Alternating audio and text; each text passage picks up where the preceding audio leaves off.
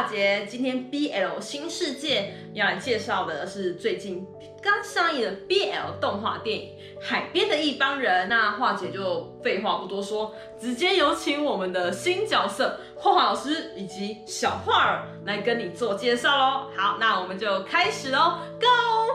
老师，这部《海边的一帮人》在说什么啊？就让老师好好的来跟你介绍一下这一部。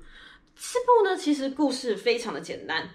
故事描述呢，男主角桥本俊呢，他是一位因为自己是同志身份而逃离到冲绳与家里断联的初出茅庐的小说家。而在有一天呢，他在海边遇到了一位超级美型的美少年，在看海的美少年知花实央。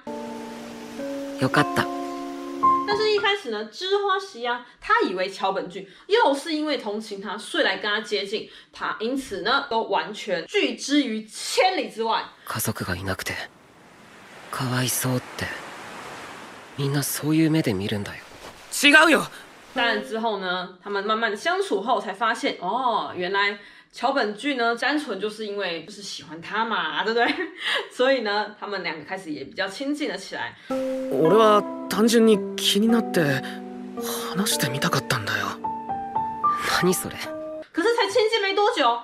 他就说他要去本岛了，因此呢，他们又开始从此又断联。而在这断联的三年之间呢，其实呢，知花实央一开始有说要打电话给桥本俊，可是他一次都没有打，一次都没。对桥本俊呢，因此就感到非常的伤心，也决定要彻底忘记了这个男孩子。但是，但是就在有一天，故事都是这样发展。突然，知花实央一声不响，嘣，回到了冲绳来跟他见面，而且呢。这一见面呢，就是一发不可收拾啊！以直接、直接、非常热烈的追求桥本俊起来啦。久しぶり。俺俊のこと好きだよ。だから俊も好きになったよ。桥本俊呢，却因此开始感到啊，男的这小屁孩真是真的介意我吗？真正爱我吗？嘿，就是安内。所以他呢就一直退缩退缩，而且呢都不愿意跟他发生任何的关系啦。なんで？ 帰ってきたんだよ。俺なんかじゃなくて普通の女の子好きになった方が幸せだったのに。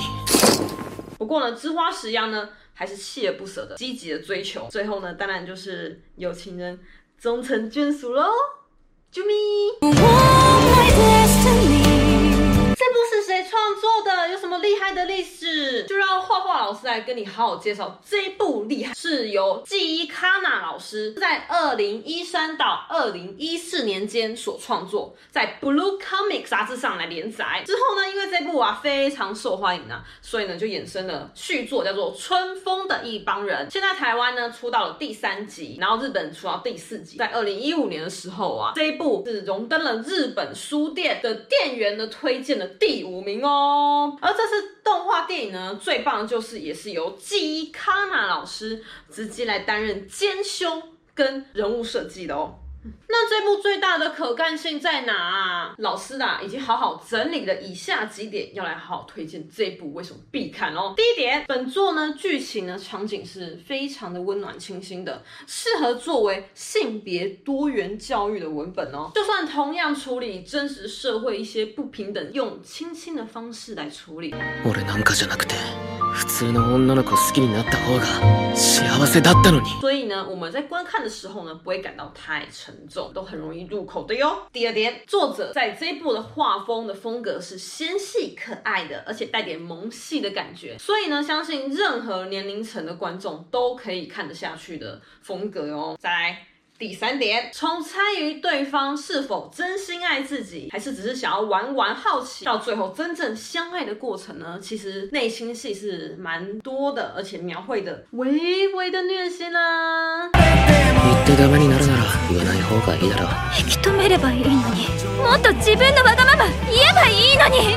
理由なんかいいんだよ，一绪にいたいから。 在这一部的女角呢，其实呢也占有不小的比例哦，而且呢都成为重要的助攻角色，我觉得还挺棒的。幼驯染婚约者でしょ？连れ戻しに来たのよ。再来就是 最后一点啦，当然就是可以来猜猜与玩玩谁是攻谁是受的游戏哦。老师，这部有肉吗？ 俗话说得好，没有肉呢就不能称作是 BL 哦。看来小画儿你还很多要学啊。如果要打分数，老师会给几分？